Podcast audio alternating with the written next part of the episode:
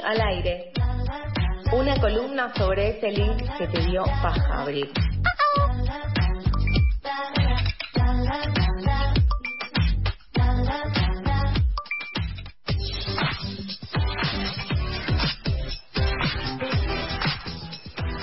Entramos a la columna que vas a poder enterarte absolutamente de todo lo que está sucediendo en Twitter, de todo lo que pasa en las redes sociales que vos decís, ¿y esto qué es? O no, se está charlando de algo que es TTT y yo no sé lo que es, o hay un artista nuevo y no sé de dónde salió. Para eso tenemos a nuestra querida e increíble columnista Majo. ¿Cómo estás, Majo? ¿Todo bien? Estás muteada. Hola, Lauti, hola, Flor, ¿cómo andan? ¿Todo bien? ¿Y vos?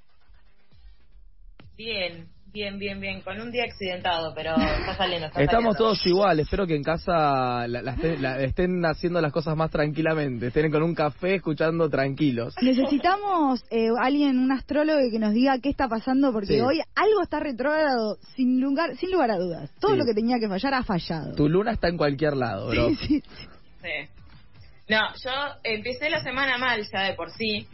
Y eh, yo dije que estaba con la luna del adolescente, porque aparte estaba muy dramática. Ok. Y leí, leí hace un par de minutos en Twitter una astróloga, porque hay muy- mucha gente poniendo que estaba como muy mal con la semana, de que se viene un eclipse, así que vamos a echarle la culpa al eclipse. ¿no? Que se Yo también estoy dramático, Majo, te acompaño en eso. La otra vez me peleé con WhatsApp con una amiga. Y, y la No. verdad que fue totalmente innecesario. Porque qué bueno que sepas que es innecesario. Sí, fue totalmente Lo innecesario. reconoces. Sí, sí, sí. Tremendo. Es muy graciosa parte de la pelea por WhatsApp. No, no, no, es increíble. Son ganas de pelearse. Si te peleaste por Sí. WhatsApp es porque tenés ganas de pelearte, Además, porque se- la verdad que es un bajón pelearte por Se WhatsApp. leía mucho peor de lo que realmente era. Tipo, yo lo, lo leía después y digo, uh, no, no era tan así. Tremendo, tremendo. Sí, sí, sí. Yo me levanté de mal humor y mm, el, el lunes, que les decía, y mm, perdí tres mil pesos. Así que fue como, no, bueno, hay que calmarse. Hay que calmarse.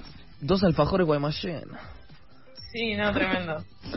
Eh, ¿Qué Bueno. nos tenés preparado para hoy? Traje algo que, o sea, se estuvo hablando un ratito de esta, de, de esta cuestión, después hablaron de otro montón de cosas, pero salió otra Visa Rap Session y sabemos que siempre que pasa eso, después la columna de Majo, la cuya la aire va a hablar de, de Sí. eso, si le interesa, porque hay veces que no, no me llama tanto la atención. No, pero, bueno, esta vez sí llama. Sí, llama muchísimo porque aparte Milo J es una... eh, vamos a hablar de Milo J. Eh, es un artista que me venía llamando la atención hacía rato, tenía muchas ganas de armar una columna de él y no venía encontrando el momento eh, para hacer una columna porque bueno, viste, correr atrás de la agenda, arre. pero, pero bueno, eh, ahora sí, ahora vamos a hablar de Milo porque salió la Visa Rap Session número 57 que la rompió porque no es solo una session, sino que son cinco temas, un EP que armaron eh, Milo J y, y Visa en, en Madrid, que de hecho se llama En Dormir Sin Madrid. Yo al principio lo leí y decía, ¿qué carajo este nombre? Hmm. Y eh, justo ayer Visa sacó un video de unos 5 minutos contando cómo habían armado más o menos este EP y básicamente cuentan que eh, estuvieron cinco días sin dormir en Madrid en una gira que estaba haciendo Milo y justo también estaba en una gira en, en España Visa, se cruzaron y en cinco días armaron cinco temas y ¿En cinco días lo hicieron? Uh, yo pensé que se habían llevado muy bien y que habían estado tipo compartiendo, uh, no sé, un, por lo menos un mes para poder hacer el EP. No, no. Se juntaron un par de días que Milo tenía libre y fueron esos días. Estuvieron sin dormir, era tipo comer, dormir un ratito y, bueno, hacer sus cosas y después juntarse en el estudio y terminaron tan quemados que cuando estaban terminando de grabar, Pisa dice, hicimos cinco, eh, cinco temas sin dormir en Madrid, en vez de decir eso dijo, en dormir sin Madrid y ahí dijeron, vamos a ponerle este nombre. Ok. Así que ya, ya empezó muy gracioso todo, dice que sí, que se llevaron muy bien. Hay una cuestión ahí que muchos artistas que colaboraron con Milo y mismo los productores con los que empezó a laburar, que cuentan que cuando Milo entra al estudio es, se convierte en una persona completamente eh, fantástica que puede hacer de todo, entonces también debe ser fácil para una persona que tiene tanta capacidad de generar cosas eh, hacer tantos temas en tan poco tiempo. Sí, recordemos que, que Milo tiene 16 años y pegó Sí. su primer Exacto. hit a los 15 con Rara Vez. Sí. Y lo que está muy bueno del Visa Rap Session es que empieza a tirar palos, porque como cualquier artista nuevo, como cualquier artista joven, lo prime- tu primer tema no te vas a llevar nunca un mango de tu primer tema. Y el productor eh, lo estafó y se llevó toda la plata de, de Rara Vez, de su primer tema pegado, y le tira unas barras a- en la, en la Sí, Visa sí. Session.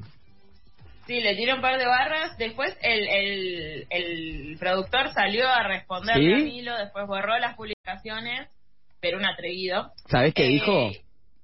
Dijo algo así como que su, su rol era apoyar a nuevos artistas, que él nunca había cagado a nadie, qué sé yo, pero bueno, después lo borró eh, en un par de stories de Instagram. Así Mm. que nada, bancamos a Milo, obviamente, porque Total. o sea, sabemos y hay historia de que a la mayoría de los artistas argentinos, eh, cuando la empezaron a pegar los primeros años, al Duki le pasó, eh, Sí. nada, los cagaron. Eh, pero bueno, Creo que fue La no vendo, no vendo trapa al Duki que no vio un mango. puede ser, no me acuerdo. es uno de esos temas pero- también primeros que tuvo, que sacó, que no, que no, que no, no recibió nada de plata.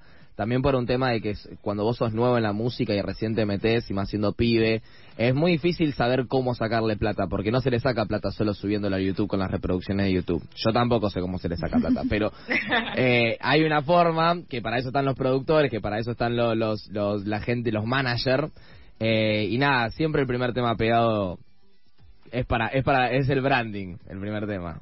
Sí, sí, sí. Igual es muy bueno esto de que lo hayan cagado y siendo tan pibe se podría haber frustrado un montón Sí. y la verdad que primero que porque claramente tiene un talento muy eh, grande que no lo va a tirar a la basura, segundo porque tuvo mucho apoyo de la escena que sabemos que es importante porque muchas veces se piensa que esta escena es competir constantemente y el chaboncito fue muy bien recibido por toda la escena. De hecho, Duki y Litquila apenas empezaron a escuchar los temas, eh, lo, compartieron y dijeron, che, esto es buenísimo, este pibe tiene un montón de potencial. Y además eh, sacó sus primeros temas en 2021. En 2022 la pega con rara vez, pero ya en 2023 sacó no creo que 2021 sacó Nunca voy solo de con Kea o en 2023 ahora, Ahora eh, cuando sacó el disco Kea, ahí Sí. está. Después Dispara con Nicky Nicole, Tremendo. Aeróbico con Babi, Duki y Litquila Tremendo. y Flechazo en el centro con eh, Easy A y Babi, que en el disco que sacaron ellos dos juntos. O sea, Es está, increíble. está bendecido. Y El- Nicky Nicole lo llevó a España a la, ter- a la velada del año, el año pasado, para Qatar Dispara, que es como el evento que está siendo más masivo en el del stream de España. O sea, Es tremendo. eh, hay una cosa también, hay que velar un poco por, por para mí, para por Milo, porque es un pibe de 16 años que de un día para el otro fue. Fue realmente un día para el otro que la gente empezó a escuchar eh, rara vez y se empezó a pegar en Spotify y todo el mundo ya había escuchado rara vez 10 veces. De un martes a un miércoles fue la cosa. Y de un mes al otro el chabón ya está grabando con toda la escena que, que no sé, que no se le vaya el deseo, que no se le vayan los la, ambición, que no como que esto no no le no le saque algo que tiene tan rico mi, eh, Milo que es rapear y rapear de algo con sentido, algo que es lindo de escuchar. No está hablando de la misma gilada que habla cualquiera, que agarra un micrófono y se pone a rapear y se pone un autotune. El chabón tiene diferentes formas de poder maniobrar la, voz también. Entonces es un chabón muy, muy capo, un chabón que tiene mucho para dar.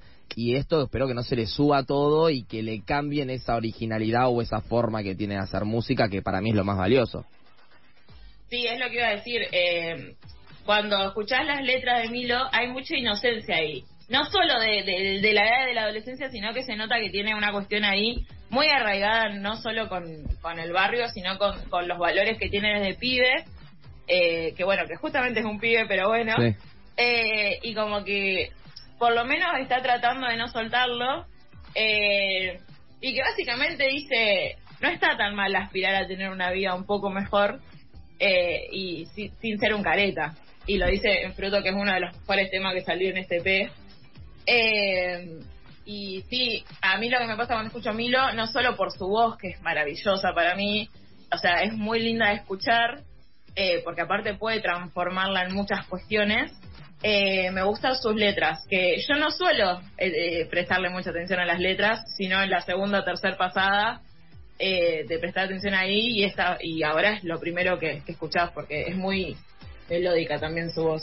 Y es muy claro también con lo que dice, o sea, los conceptos no son tan difíciles de entender. Exacto y la voz es muy clara y tiene esta cosa del bolero ahí que le mete ese, ese grave medio boleresco. A mí me encanta. Sí, lo puede explotar pero tranquilamente. Y para contarles un poquito más y, ir cerrando porque no tenemos mucho más tiempo, eh, Milo nació en San José, en Morón, en el 2007. Yo en el 2007 estaba conociendo mis primeras bandas con las cuales me iba a fanatizar para siempre. eh... Yo no sabía que se podían hacer en el 2007. No, Pensé no, que se habían clausurado el nacer. Después del 2000 no nació nadie, en realidad. Sí. Ya está. Es todo mentira. Los que nacieron después no se sabe si Son bots. No se sabe cómo... Solo Milo J porque es muy talentoso. Claro, porque sí son muy famosos, entonces no podemos negar su existencia, pero... Exacto. Eh, y empezó con la música a los 7, 9 años, inspirado por su hermana, a ir a las competencias de, freestyle. Eh, y ya se notaba que, iba a ser capo capo. A los 14 se acercó a un estudio que se llama Bajo West a hacer sus temas y ahí empezó a sacarlos en 2021.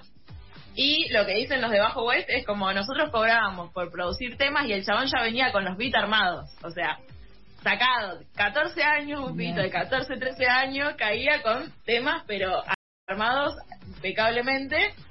Y eh, bueno, en abril de este año sacó el EP 511 eh, que ingresó a eh, el top mundial de Spotify, eh, no, al top de Argentina de Spotify el, al, día siguiente del lanzamiento, o sea, muy rápido, la pegó. Y aparte él dice que es un melómano, ahí, same, Milo J, yo también, que no puede estar sin escuchar música durante todo el día, que cuando se le rompieron los auriculares tuvo una crisis total y que no se imagina además de no ser música, no se imagina no escuchar música todo el tiempo. Nuevamente, Stain. Y detalles para cerrar en eh, la LP este que sacó con, con Visa en Dormir sin Madrid. Eh, en el tema Fruto, que es el mejor, o sea, establecimos todos que Fruto es el mejor tema que tiene.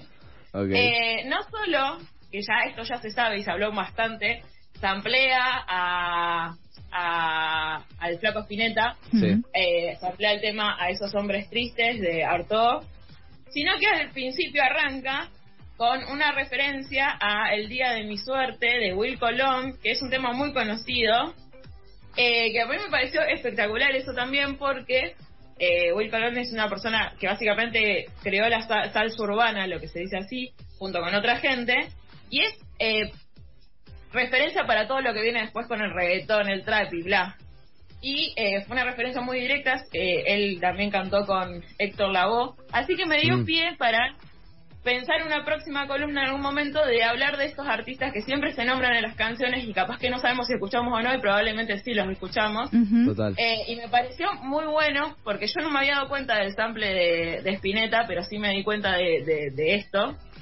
Al principio dije, no, está muy bien, y lo último que voy a decir, lo último que voy a decir es que el señor Bad Bunny, el artista más escuchado hace tres años del mundo, dijo que Milo J estaba buenísimo, dijo textualmente, el Milo J ese que hizo el Bizarrap está duro, chamaquito, es un loco, está duro en serio. Lo dijo en su canal de WhatsApp, eh, completamente fascinado, y imagínate un cruce con Bad Bunny. Sería espectacular. Sí, sí, sí, sí, sería espectacular.